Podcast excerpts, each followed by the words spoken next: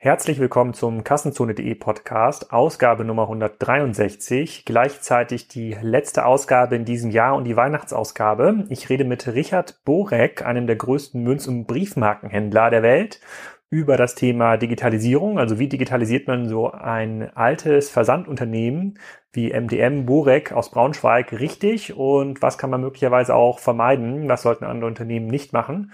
Er wird noch zwei, drei weitere Ausgaben in 2018 Rede und Antwort stehen zu den Digitalisierungsprojekten und Vorhaben, zu den Erfolgen und Misserfolgen. Das wird auf jeden Fall sehr, sehr spannend. Äh, ich begleite ihn da so ein bisschen bei dem Thema und da wird es sicherlich einige coole Erkenntnisse geben. Dadurch, dass das der letzte Podcast ist in diesem Jahr, würde ich gerne die Zeit auch nutzen, um euer Feedback einzusammeln. Also wenn ihr an der iTunes-App sitzt oder kurz Zeit habt, eine e- E-Mail zu schreiben, dann schickt mir gerne eine E-Mail an alex.kassenzone.de mit Wünschen, Fragen und Anregungen, insbesondere mit Anregungen, welche Interviewgäste würdet ihr gerne im Kassenzone.de Podcast hören zum Thema E-Commerce, Handel, Digitalisierung und wie die ganze neue Welt der Plattform äh, eigentlich funktioniert. Das würde mich sehr freuen. Ich habe schon ein paar Gäste in petto, die verrate ich aber noch nicht. Das kommt dann ab Januar. Jetzt erstmal viel Spaß mit Richard.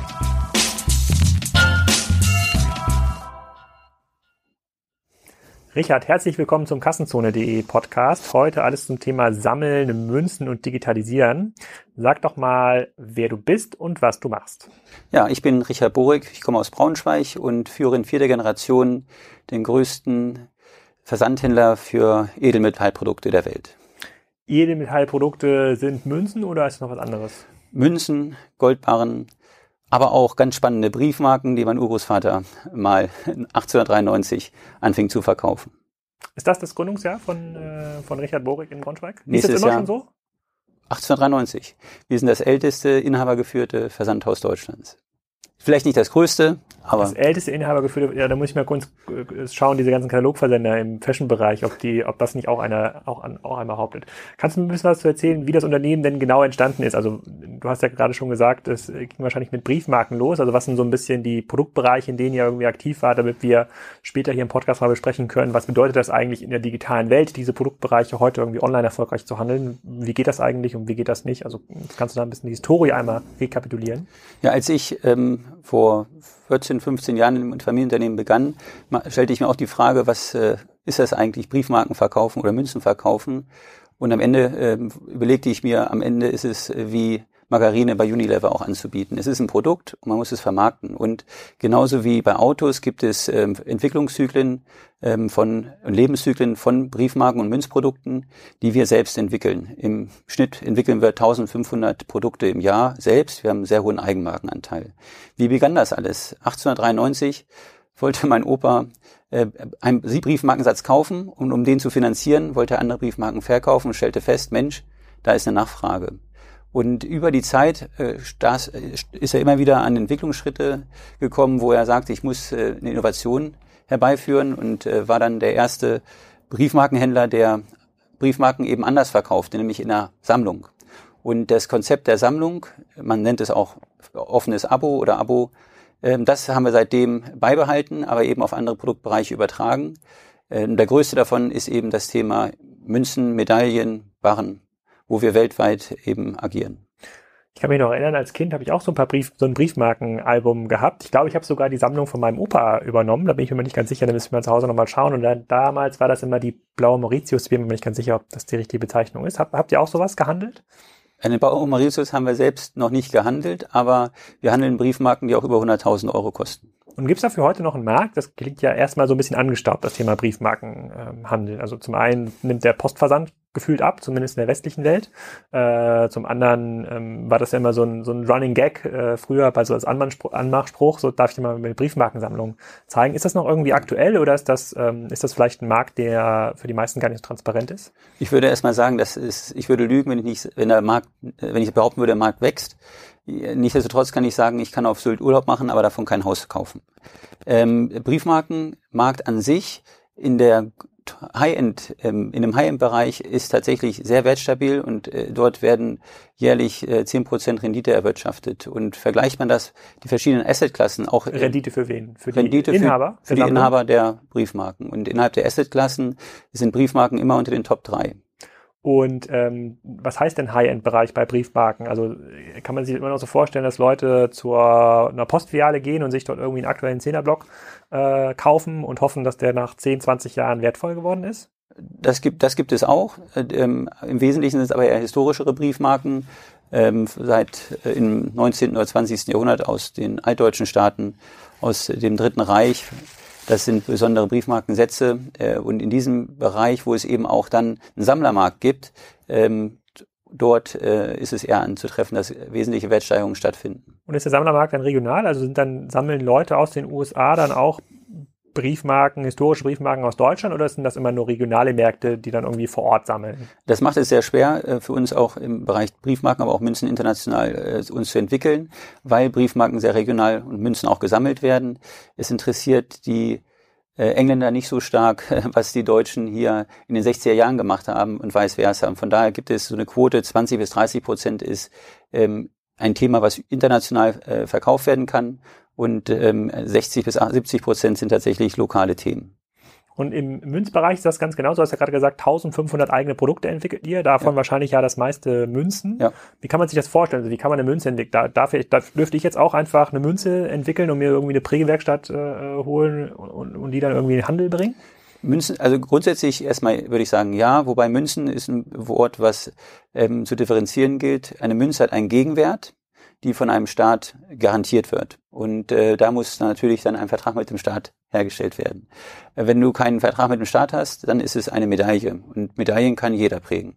Das ist so wie so ein kleiner Pokal, ein Wanderpokal. Das kann genau, oder wie die Medaille von Olympischen Spielen.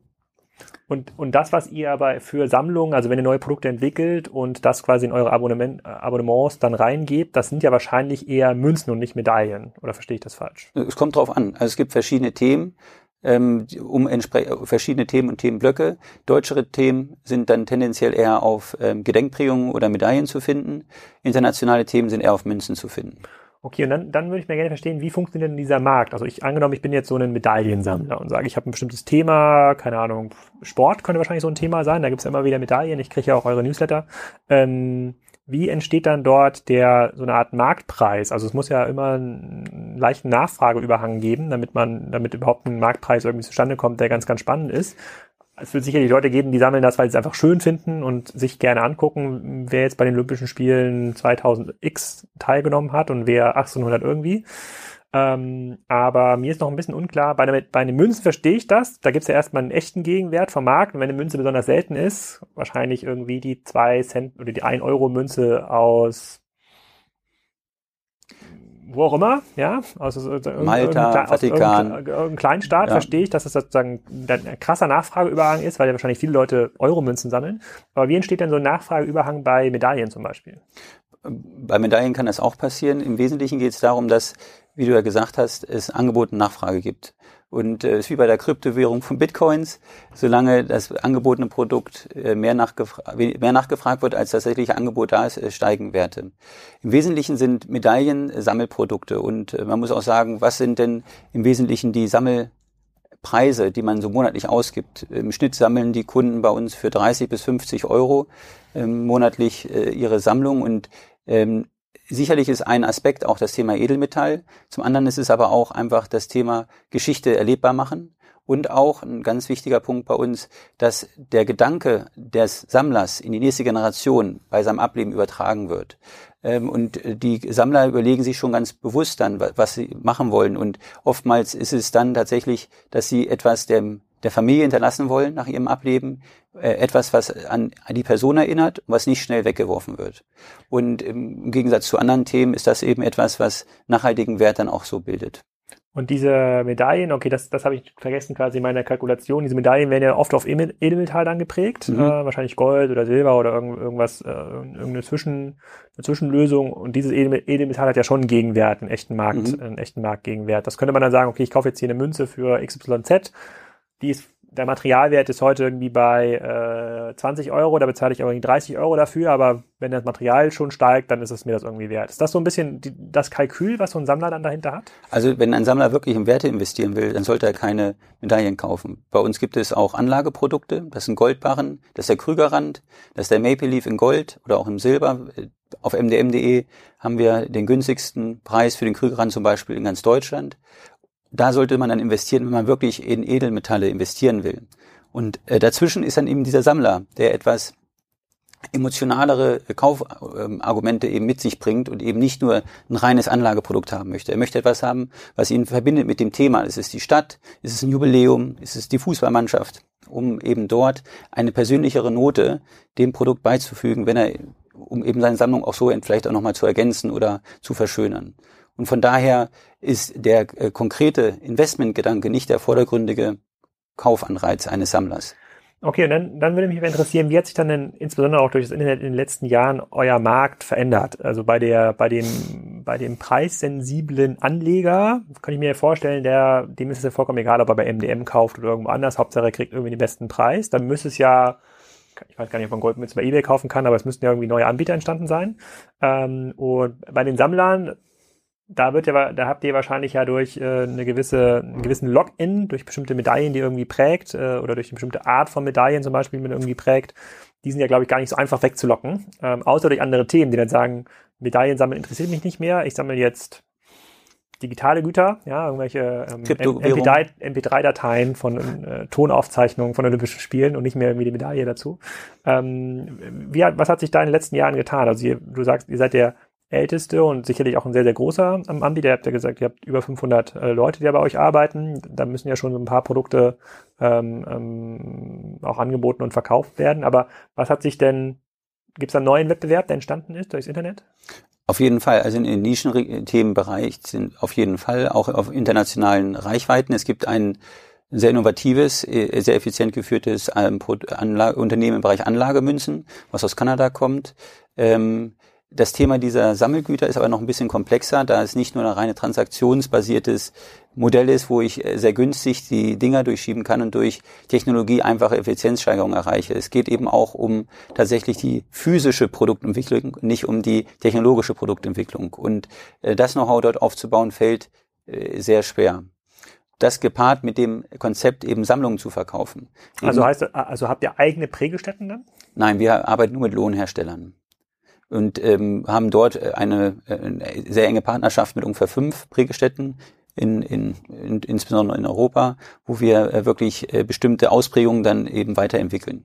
Aber ich hätte mir jetzt vorgestellt, das ist so ein bisschen wie Digitaldruck. Also ich mache jetzt mir irgendwie ein Design, was irgendwie rund ist, äh, schicke das dann nicht an äh, Flyer-Alarm, sondern an diese Prägestätte und sage, macht mir mal eine Münze draus. Aber du sagst, das ist ein bisschen komplexer am Ende des Tages. Am Ende ist das ein bisschen komplexer. Wir arbeiten daran, dass wir die, die Prägestätten auch digitalisieren. Äh, das ist noch ein weiter Weg, dass es ein sehr stark mittelständisch geprägtes Umfeld ist und dort eben vielleicht dieses Thema Digitalisierung in dem Maße noch nicht ähm, das durchdrungen hat. Und wir sehen uns so ein bisschen in der Vorreiterrolle als weltweit Marktführer, äh, dort neue Standards zu setzen und ermutigen auch unsere engen Partner in dem Bereich auch Investitionen im IT-Bereich zu tätigen, um eben effizienter zu werden, um auch äh, Kleinstmengen bis zu On-to-One Kleinstmengen wie Flyer Alarm dann abarbeiten zu können.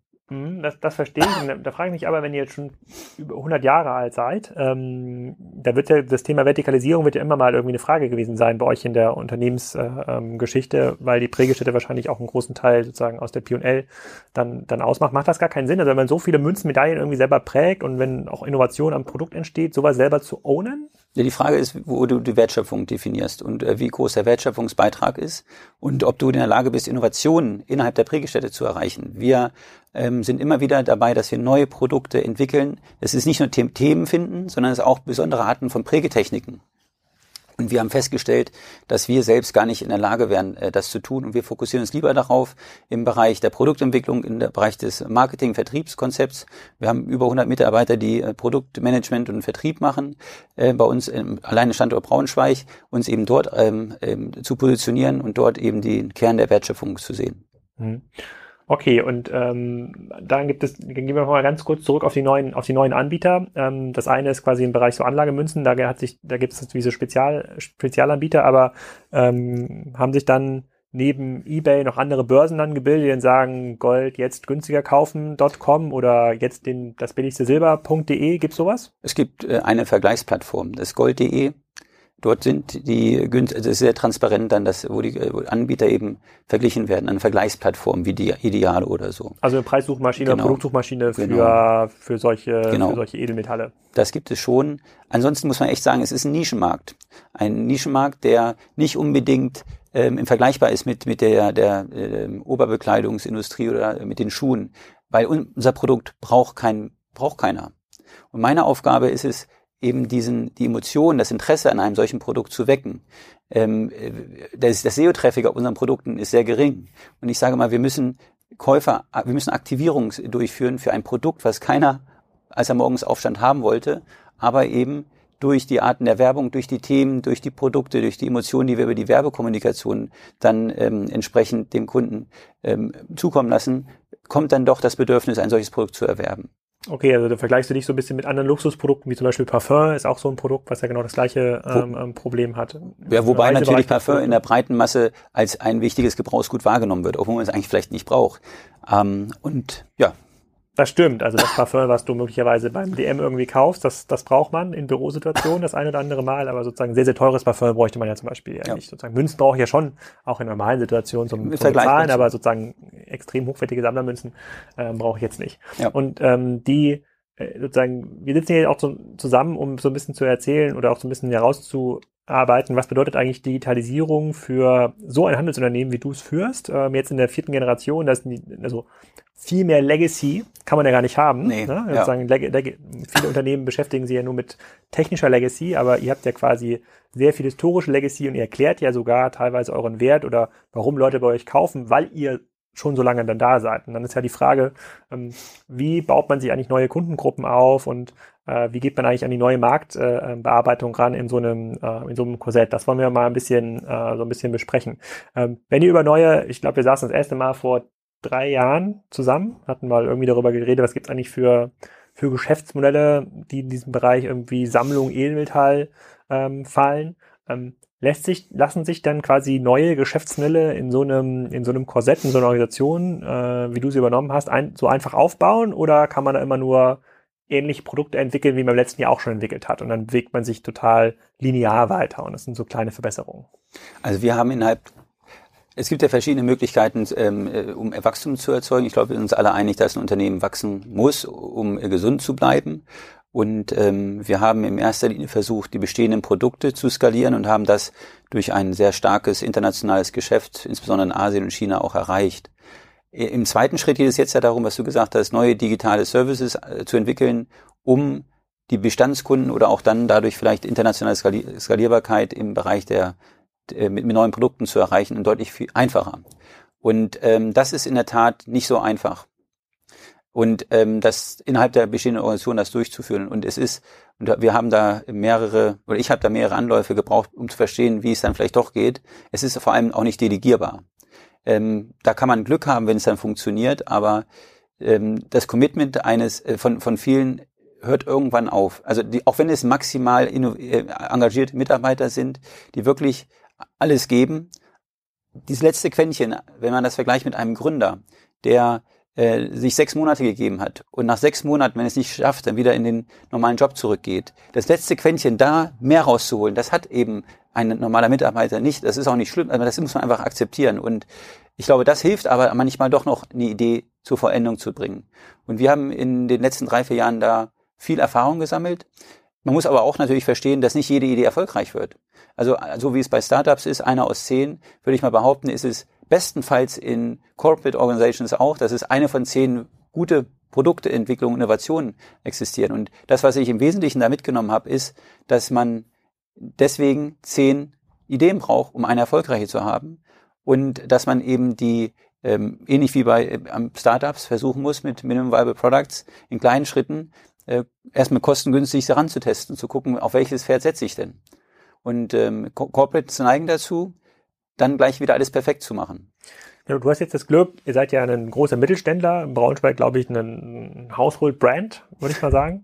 ähm, und ich, ich, weiß noch, ich kann mich noch erinnern an die Diskussion, die wir da vor zwei, drei Jahren äh, ähm, hatten. Da hast du auch schon damals eigentlich nach einem Sparringspartner, eigentlich einem CDO oder so einem Leiter New Business Models, also nicht New Products, ähm, ähm, gesucht. Da haben wir sehr lange diskutiert und sehr lange auch so Szenarien ähm, gebastelt. Und heute bist ja du das eigentlich. Ähm, ist das ein, ist das ein Modell auch für andere Unternehmen? Also wenn man sagt, pass mal auf, das eine ist das Ist-Geschäft, das muss weiterentwickelt und optimiert werden. Das kann man aber, aber in Anführungsstrichen managen. Das muss man, da muss man jetzt nicht hyperinnovativ für sein sozusagen die unternehmerische Weiterentwicklung in neue Geschäftsmodelle, neue Startups, nennen wir es jetzt mal, neue, neue Businesses, ähm, das ist aber eigentlich die Königsaufgabe des, des, des CEOs. Würdest du sagen, ist das da, ist das ein, A, ist diese Aussage, Aussage überhaupt klar und B, ähm, ist das auch ein Blueprint für andere Unternehmen? Also ich glaube, dass ähm, im Wesentlichen ich mich auf die, die technischen Themen aktuell mehr fokussieren kann, ist, dass ich ein gutes Vertriebsteam habe. Also wenn das da nicht gut laufen würde, müsste man sich ums Kerngeschäft kümmern. Ähm, das ermöglicht mir also jetzt grundsätzlich dem anderen Themen sich zu öffnen. Das zweite ist, denke ich, im Wesentlichen mein großes Glück, dass ich meine Karriere äh, in den ähm, Zeiten der 2000er Jahreswende äh, startete bei einem Unternehmen Conrad Elektronik, was damals eine der First Movers war im Online-Bereich und wo ich eben sehr viel mitnehmen konnte. Was hast du da gemacht bei Konrad? Ich hatte, äh, war zuerst Shopmanager von Konrad.de und hatte dann später den Online-Bereich äh, geführt, bis ich dann feststellte, dass ähm, ähm, da tatsächlich ja zwei Aufgaben im, im Bereich äh, eines Online-Verantwortlichen liegen, nämlich nicht nur das Vertriebsthema, sondern auch das IT-Thema. Und ähm, da war mir dann, da wollte ich einfach noch keine IT machen. und jetzt, äh, sage ich mal, 15 Jahre später, äh, stehe ich jetzt wieder da. Ich bin jetzt sowieso verantwortlich schon für den Bereich E-Com und Online-Marketing und werde außerdem noch den Bereich IT, EDV, das, das Oldschool-Geschäft auch mit äh, kommissarisch führen, bis wir den genannten, einen potenziellen CTO gefunden haben, ähm, um eben die Entwicklung und auch den Austausch untereinander anzugleichen, um eben dort ähm, eine Sprache mehr sprechen zu können, um eine, ja, eigentlich um eine neue Softwareinfrastruktur zu bauen, die für die nächsten zehn Jahre dann auch ähm, eine Basis sein kann. Heute arbeiten wir von einer Softwarelandschaft, die eben 20 Jahre alt ist. Genau, wahrscheinlich war das ja vor 20 Jahren. Ihr seid ja auch im SAP-Umfeld irgendwie groß geworden dann. Sozusagen, das ist ja jeder, äh, das hat SAP ja extrem gut gemacht, auch in den 80ern in jedes Unternehmen rein zu verkaufen. Ähm, da hat es ja auch einen extrem wert, für euch wertvolles Problem ja auch gelöst, ne? sozusagen, ja, also die Zettelwirtschaft eigentlich ab, ähm, abgeschafft. Nach vorne raus ist ja. halt die Frage, ob sie da noch ähm, ausreichend gute Lösungen ähm, haben. Aber nochmal ein bisschen zurück zu dem Kern. Also ähm, ich würde es ja zuspitzen und, zuspitzen und sagen, Innovation, neue Geschäftsmodelle lassen sich nicht delegieren, egal was für einen Incentivierungsmechanismus man für Mitarbeiter hat oder auch für für äh, für für ähm, weitere für weitere Manager. Was ich jetzt so ein bisschen rausfinden will ist, ähm, stimmt das nur für euch? Bedeutet das, dass eigentlich immer der Gesellschafter der die treibende Kraft in der neuen, in den neuen Geschäftsmodellen sein muss? Lässt sich das vielleicht gar nicht abgeben ans, ähm, ans Management oder ist das jetzt ein Learning, was speziell für euch gemacht wurde? Das können jetzt andere, können jetzt gar nicht davon profitieren. Also ich glaube, äh, auf jeden Fall schadet es erstmal nicht. Es hilft enorm und ähm, es ist aber, äh, es hängt von den Personen ab. Ich glaube, rein rational betrachtet, äh, als wir vor drei Jahren zusammensaßen, äh, da war die Story, die wir erzählt haben, wir sind ein Briefmarken-Münzenhändler. Und was wir jetzt in den letzten 12 bis 18 Monaten auf die Beine gestellt haben, was unter Burik.digital auch online nachzulesen ist, das hat uns, glaube ich, in der Außenwahrnehmung als Arbeitgeber erstmal komplett geschiftet. Und in dem Zusammenhang ähm, kommt man dann vielleicht auch an Talente ran, die das dann auch können. Und das Problem ist, bist du als Arbeitgeber so attraktiv, die guten Talente zu bekommen in, in Regionen, wo nicht unbedingt ähm, die, die nicht die A-Lagen sind, wie Hamburg, München oder Berlin.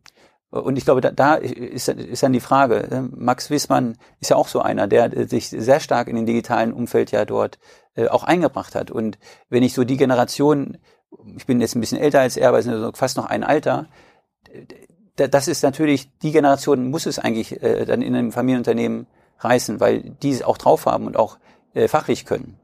Ähm, ob, und ich denke, dass ähm, ich, ich glaube, es könnte auch anders gehen, Aber ich glaube, das Commitment äh, auch für die Belegschaft ähm, ist deutlich höher, wenn eben äh, der Gesellschafter da selber mit, mit vorne dabei ist. Okay, dann versuchen wir das mal ein bisschen zu operationalisieren. Ich kann mich jetzt auch erinnern, was, was wir vor drei Jahren besprochen haben. Vor drei Jahren haben wir besprochen im Sinne von neue Geschäfts Geschäftsmodelle, wie kann man Münzen besser online verkaufen? Das war eigentlich so die Kernfrage, die wir gestellt haben. Und die Frage hat sich ja so ein bisschen verändert im Sinne von eigentlich alles rundum sammeln. Also was, also das ist gar nicht mehr, ist jetzt gar nicht mehr, Münzen müssen es gar nicht mehr sein. Es könnten auch irgendwie andere Produkte sein. Die Idee ist ja dann eigentlich immer, dass man bestimmte Mechanismen und Assets, die ihr habt, dann auch später nutzen kann, um solche neuen Modelle besser hochzuziehen. Das ja. kann Online-Marketing-Know-how sein, das kann, äh, das kann auch Produktions-Know-how sein, das können verschiedene Sachen sein, aber der Trichter ist viel, viel breiter äh, ähm, geworden. Also auch Geschäftsmodelle, die noch nicht in der heutigen SAP-Landschaft abbrechenbar sind, würde ich mal so, würde ich mal so be, äh, äh, beschreiben. Aber was bedeutet es denn fürs Hiring? Also welche, welche Positionen kommen denn eigentlich dazu? Also was ist denn jetzt ähm, äh, sozusagen, was ist denn tatsächlich neu für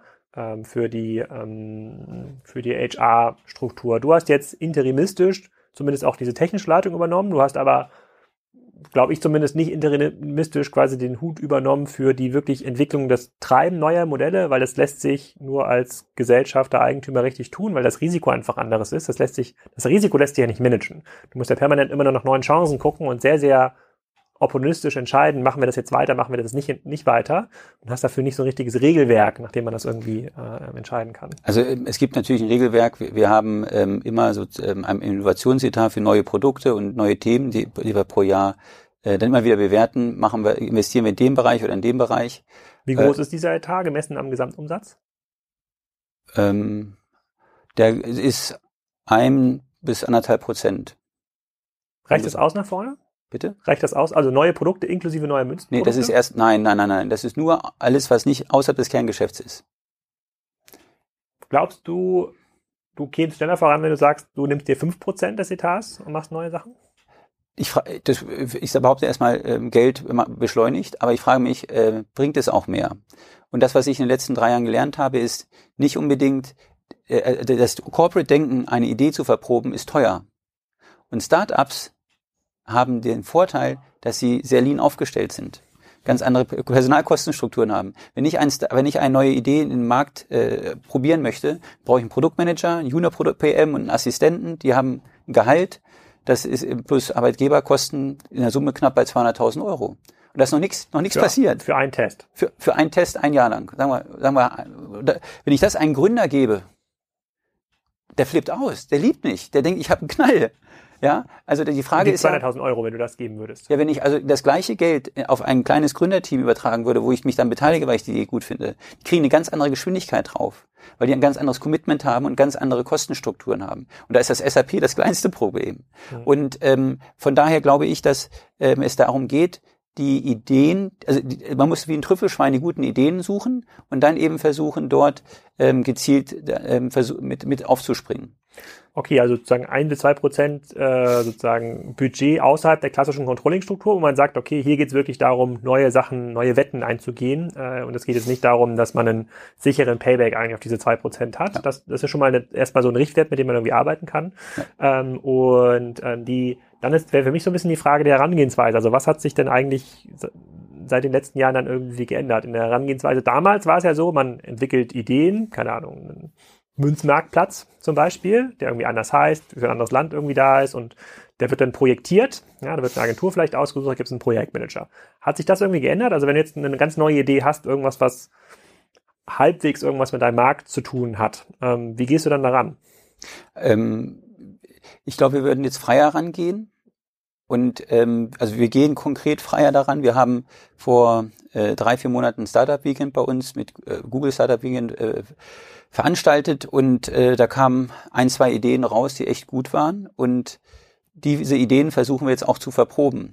Also wir haben quasi nicht aus Corporate-Sicht eine Idee entwickelt, sondern wir haben versucht, eine, also eine Idee, eine entwickelte Idee, die, die durch die Gruppe dort entwickelt wurde, haben wir gefunden und gesagt, das passt zu unseren Fähigkeiten, die wir haben, nämlich der Verkauf ähm, von äh, Serienprodukten, nenne ich mal, das ist, äh, oder Wiederholungskäufen und ähm, und dann eben zu versuchen, dass man in irgendeiner Form das Team auch weiterhin damit ähm, faszinieren kann, daran dran zu bleiben, weil, wie ich ja bereits sagte, dadurch ein deutlich höheres Commitment zu dem Thema da ist. Ähm, ich, es ist wirklich schwierig zu sagen, es gibt einen Footprint. Wir haben, wir versuchen gerade wieder ganz neue Sachen. Ähm, in dem Accelerator, was wir ähm, Ende Januar starten, haben wir fünf externe Startups und wir planen ein bis zwei interne dort auch reinzubringen, die ähm, das ist für Otto nichts Normales, für so einen kleinen Mittelständler schon, voll committed für das Projekt dann eben dort sind. Und jetzt müssen wir aber sagen, okay, dann bin ich ja wieder bei dem Problem der Personalkosten.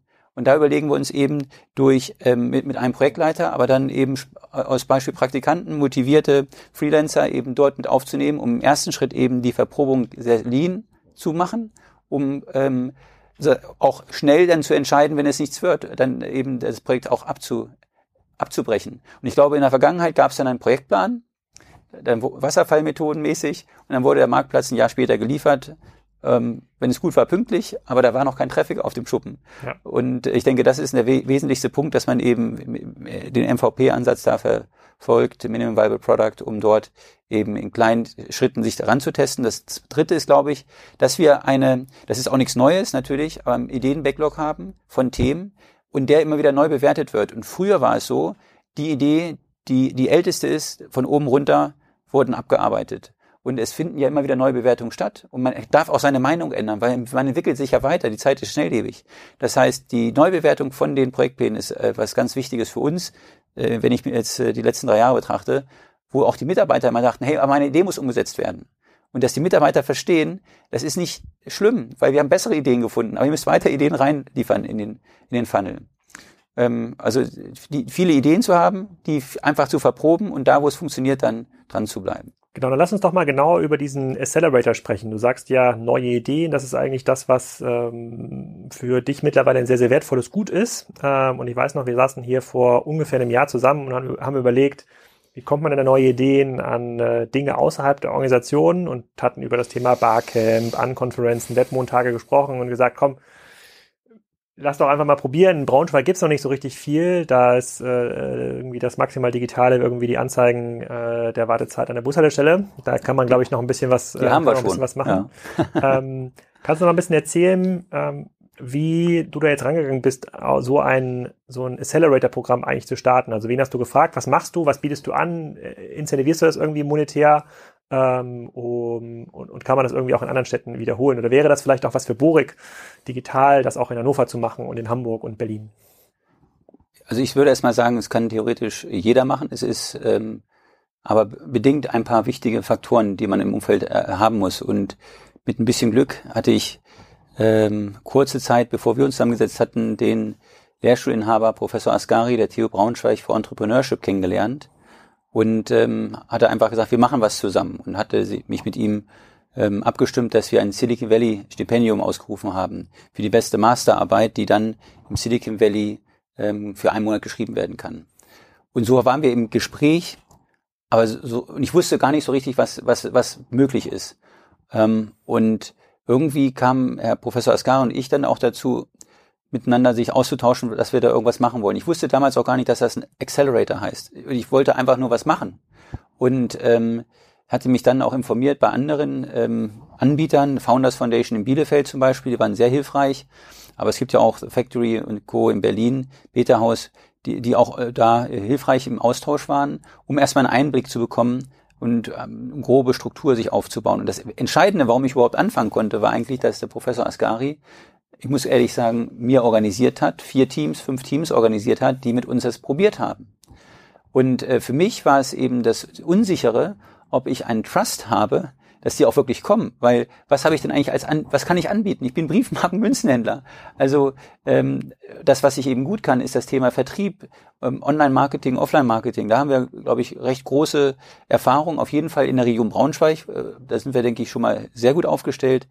Äh, und äh, da geht es eben dann darum, diese Vernetzung für die Startups zu erreichen. Und ich hatte mir dann überlegt, war auch mit einigen anderen Gesprächen, viele beteiligen sich an diesen Startups. Ich habe mir gesagt, also im Wesentlichen geht es mir nicht darum, jetzt reich zu werden. Mir geht es darum, meine Organisation zu verändern, die innerhalb der Stadt Braunschweig eine Außendarstellung und andere Wahrnehmung zu erreichen. Und, das war mir ist auch ein sehr wichtiger Punkt für mich, die, das Gründer, die Gründerideen äh, mehr zu unterstützen in, in Braunschweig, dass wir dort eben äh, eine, eine andere Art oder eine noch stärkere Fokussierung auf das Thema äh, Gründung an sich haben. Das ist jetzt ja bassig mit dem World Startup zusammengefasst. Und in dem Zusammenhang haben wir wirklich da ähm, in kleinen Schritten uns rangetestet und auch äh, das erst im April, Ende April entschieden, dass wir Anfang Juni mit dem Accelerator starten. Das, glaube ich, ist eine recht schnelle Entwicklung und ähm, war nur möglich mit der Hilfe der TU Braunschweig und der engen Zusammenarbeit. Ja, und weil du ja auch direkt dann da dran saßt und das mitentscheiden konntest, aber kannst du noch ein bisschen erklären, was denn eigentlich, das wissen glaube ich viele Zuhörer und Zuschauer gar nicht, wie denn eigentlich so ein Accelerator funktioniert? Gut, es gibt ja verschiedene Sachen. Ich dachte mal zuerst, ich wäre ein Digital Lab, bis ich verstanden habe, dass ich das nicht bin. Kann man ja auch googeln, was so die Definitionen dessen sind. Ein Accelerator möchte an, beschleunigt eine Geschäftsidee und man versucht innerhalb von einem begrenzten Zeitraum eine enorm äh, starke Beschleunigung in der Entwicklung ähm, zu vollziehen. Und ähm, wir haben dann einfach äh, gesagt, okay, das hört sich erstmal alles ganz toll an, aber wir können das selber nicht wir konnten, wir haben gar keine Skills. Ähm, wir können zwar den Teams sagen, wie sie gutes Performance-Marketing aufbauen können, aber wir haben gar nicht verstanden, wir wissen gar nicht, wie man nach Scrum-Methoden arbeitet. Und dann haben wir uns natürlich ähm, einen mit externer Unterstützung Berater geholt, mit dem wir eine äh, sehr taffe Onboarding-Week durchgeführt haben. Ich sage mal, wenn man zum Restaurant geht, der erste Besuch, wenn der gut ist, kommst du wieder. Mir war es wichtig, dass diese erste Woche für die Teams mega gut wird und das Feedback war auch da durchaus, also durchweg positiv. Und dann haben wir in zwei Wochenzyklen ähm, immer wieder die Review-Meetings gehabt. Und was habt ihr denen geboten? Habt ihr denen irgendwie Räumlichkeiten geboten, Geld geboten, damit sie dort irgendwie in Ruhe arbeiten ähm, können? Über welchen Zeitraum ging das überhaupt? Es war ein Zehn-Wochen-Programm und wir haben ähm, Geld geboten. Die Idee war einfach, das wäre wie ein Praktikum und das Geld wurde quasi umgewidmet für Online-Marketing-Aktionen, die sie machen können. Oder wenn sie te irgendwie technische Hilfe brauchen, weil sie irgendwo nicht weiterkommen, was eigentlich seltener der Fall war, eben dort kleine Probleme zu beheben, um Verprobung von Hypothesen mit Landing-Page-Tests zu machen. Und das Teure ist am Ende, am Anfang, am Ende immer für einen Gründer, die 50, die 500 Euro, die es kostet, erstmal Traffic einzukaufen, ohne zu wissen, was es bringt. Und da sehen wir uns eben ähm, als Unterstützer dieser, dieser jungen Ideen teilweise, um eben dann am, am Early Stage Bereich den nächsten Schritt zu gehen und dann am Ende der Zeit ein Pitch Deck zu haben, wo sie dann bei VCs auch wirklich gut dastehen. Okay, du sagst, die Zusammenarbeit mit der Uni war wichtig, damit man überhaupt mal so ins Laufen kommt, damit man überhaupt mal Teams bekommt und auch mal Trust wahrscheinlich erbt. Das ja. wird sich ja in, im zweiten Accelerator-Programm ein bisschen ändern, aber darüber sprechen wir im nächsten, äh, im nächsten Podcast ein bisschen ausführlicher. Ähm, die, du hast gesagt, ihr habt jetzt mit vier Teams angefangen für so ein Zehn-Wochen-Programm, das war dann Semesterferien, genau. ähm, Abschnitt, ähm, Abschnitt wahrscheinlich. Und die ursprüngliche Idee, warum wir das überhaupt vor einem Jahr diskutiert haben, war ja äh, zu sagen, komm, das ist eine Möglichkeit, auf Ideen und Leute zu stoßen, die du heute so in der Organisation möglicherweise noch nicht hast, wo man auch mal ein bisschen aufrütteln kann. Ähm, kannst du mal ein bisschen erzählen, was das eigentlich verändert? Also hat das was verändert bei euch? Wenn ja, was hat es eigentlich ähm, verändert? Und mussten die Ideen, sind, waren das eigentlich Ideen, die jetzt um den Münzhandel herum gestrickt waren oder hatten die damit gar nichts zu tun? Also ich habe keine Ansprüche gestellt. ich hatte, ich hatte keinen Trust, äh, was ich in der Branche da hatte. Es wäre niemals einer freiwillig bei mir an den Empfang gegangen, hätte gesagt, kann ich bei euch als, als Startup äh, Fläche haben, weil die wären nie darauf gekommen, dass wir als Briefmarken Münzenhändler das, diese Kompetenz haben. Von daher waren wir sehr offen und haben eigentlich alle Themen erstmal mit aufgenommen und so gut es geht begleitet. Und mir war wichtig, diese die Kombination ähm, von äh, auch meine Geschäftsführung als Sparringspartner den Teams zuzuweisen, aber eben auch externe Sparringspartner den Teams zuzuweisen, die ähm, aus der Startup-Szene kommen und auch dort erfolgreich waren und sind, um dort eben ein Matching zu haben, was ich persönlich auch gar nicht leisten kann und meine Mitarbeiter auch nicht, weil wir keine Gründer sind. Und ähm, da, ich denke, das war ein Punkt, den, den die Teams sehr äh, genossen haben. Und äh, nach den zehn Wochen, was ist dann passiert?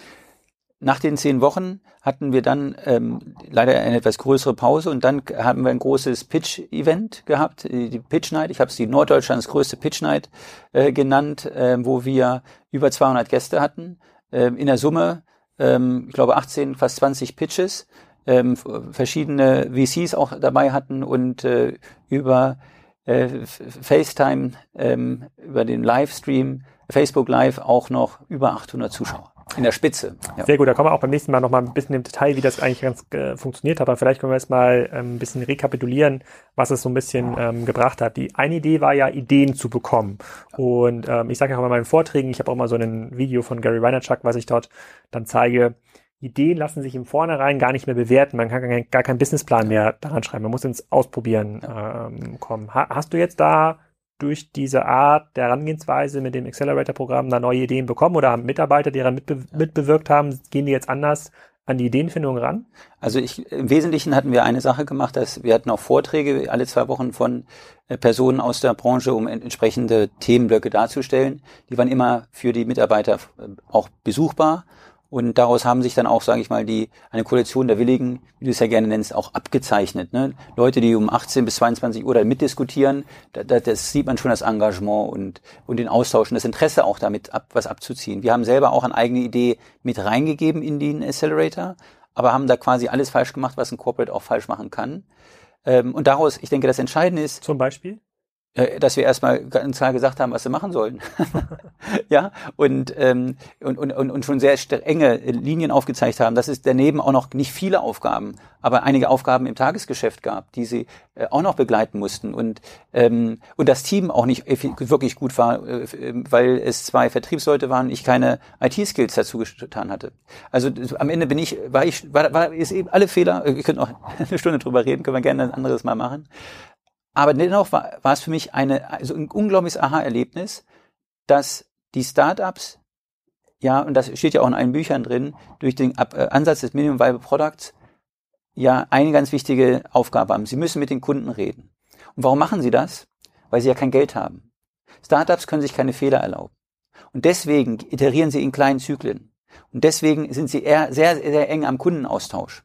Sie können sich keine, keine, keine großen, großen Fehler erlauben. Also sie dürfen nicht lange planen sorry, und irgendwas dann. Sie dürfen keine großen Fehler sich erlauben. Weil, und die haben auch deshalb keine langen Planungszyklen, weil dann lange Zeit in Häkchen nichts passiert. Und das habe ich, das hat habe ich vor Augen geführt bekommen, als ich mit den Startups dort ge gearbeitet habe. Und ähm, das setzen wir jetzt auch auf unsere eigenen IT-Projekte um. Äh, mit dem Anspruch eben, die ähm, Batchgrößen der Umsetzung eben deutlich runterzudampfen, um eben und, und auch das Verständnis zu haben und mit, mit Überzeugung, den Leuten das auch zu sagen und dass sie und auch mit Beispielen das zu untermauern, dass es genauso sein soll. Und dass es gut ist, dass man kleine Batches hat. Und dass es natürlich ganz selten auch Projekte gibt, die längere Zyklen haben können. Aber das ist die Ausnahme und nicht die Regel. Und äh, dass ich das mit ähm, mit wirklicher Überzeugungskraft tun kann, das hätte ich nie, ohne das Accelerator-Programm nie machen können. Das hatte quasi eine Lernkurve für dich, es hatte eine Lernkurve für die Organisation oder zumindest von den Leuten, die dort regelmäßig mitgewirkt haben und auch abends mal diskutiert hatten. Aber ja. hat es denn auch diesen Effekt gebracht, den äh, wir damals diskutiert haben, der gewisse Sichtbarkeit in der Braunschweiger Szene? Also Szene im Sinne von erweitertes Netzwerk, quasi Unternehmernetzwerk, aber vor allem natürlich auch äh, potenzielle Mitarbeiter für neue digitale Themen. Also ich ich glaube, ein Accelerator-Programm ähm, an sich macht das macht eine Firma schon mal interessanter. Ähm, aber die Berichterstattung, da war ich total falsch äh, gelagert, äh, passierte hauptsächlich in der lokalen Braunschweiger Offline-Presse, in der Braunschweiger Zeitung. Und meine Zielgruppe, die Studenten 18 bis 22, konsumieren andere Medien. Hm. Und ähm, ich glaube doch, dass in, in einem, ich sage mal, in den Expertennetzwerken der Universität ähm, Startup-Themen bezogene Fragestellungen das Thema auf jeden Fall breit gestreut war, aber das ist ja ein Nischenthema. Ja. Ähm, und ich erkannte dann, wir haben dann im Anschluss noch ein Startup-Weekend gemacht, dass wir das alles ändern müssen. Und die eine Außenwirkung, also diesen Big Bang, den haben wir erreicht durch das Startup Weekend. Äh, da haben wir auch dann wirklich auch eine andere Art des werblichen Auftritts gewählt, andere Art der Kommunikation, äh, dann das, das was, was wir auch gut können, nämlich in den digitalen Medien das zu tun, ja, ähm, ähm, Kampagne im Vorfeld und danach auch nochmal ähm, als Review geschaltet. Und das hat echt nochmal was bewirkt. Und zwar die Kombination aus dem Startup Weekend und der Pitch Night. Und wir haben nämlich durch die enge Zusammenarbeit mit der Hochschule ähm, wo selbst über ähm, zwei drei Wochen immer wieder in Workshops Ideen auch auf Papier entwickelt wurden und echt gute Ideen entwickelt werden. Diese Ideen haben wir die Möglichkeit gegeben, sich zu präsentieren auf einer Pitch Night, um mit Investoren in Gespräch zu kommen. Und eine solche Präsentation, ein Pitch vor 200 Leuten als Student deiner Idee, äh, wer hat denn das schon mal gemacht? Und das ist die beste Mund-zu-Mund-Propaganda gewesen. Und seitdem ist äh, das Thema Borik Digital an der TU Braunschweig ein Megathema. Was ist Borik Digital? Ist das euer, euer digitales Vehikel, mit dem ihr dieses Accelerator-Programm organisiert? Oder ist es eure Firmenwebsite? Oder was genau ist das? Ähm, ich, ich, hole mal ganz kurz aus. Ähm, als wir mit dem Accelerator begannen, rief auf einmal dann die Braunschweiger Zeitung an, wollte mit uns reden. Äh, und dann stellte ich fest, ich habe gar keine Firmenwebsite. wir reden nicht so viel über die Firmengruppe an sich. Und dann dachte ich, Mensch, das ist ja peinlich, wenn die Leute dann borik.de eingeben und gucken sich Briefmarken an, da ist ja total Missfit von dem, was wir, ja. worüber wir reden und was wir verkaufen. Das Technologiethema ist das eine und ich stehe zu unseren Kunden 45 plus und die sind toll und das macht Spaß.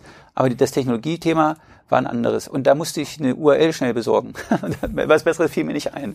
Und seitdem aber haben wir das Wort geprägt und ich würde mal sagen, äh, das ist ähm, schon äh, auf dem Weg, die Firmenkultur zu werden oder die Aussage da, wo wir hinwollen.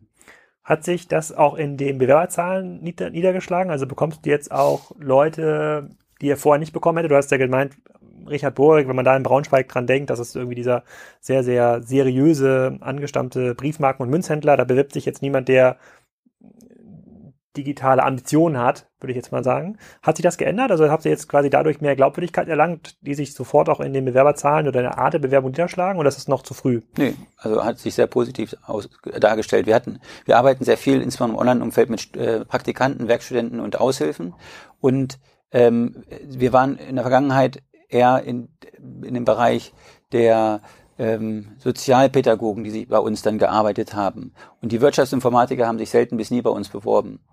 Das hat sich seitdem geändert. Und das heißt, wir, wir, wir sind im Shift da schon deutlich attraktiver geworden, aber auch offene Stellen im IT-Umfeld. Berufs, ähm, wir kriegen immer häufiger ähm, Initiativbewerbung von Studenten, die Wirtschaftsinformatik an der Ostfalia oder an der TU Braunschweig äh, ähm, studiert haben. Und das gab es vor einem Jahr nicht.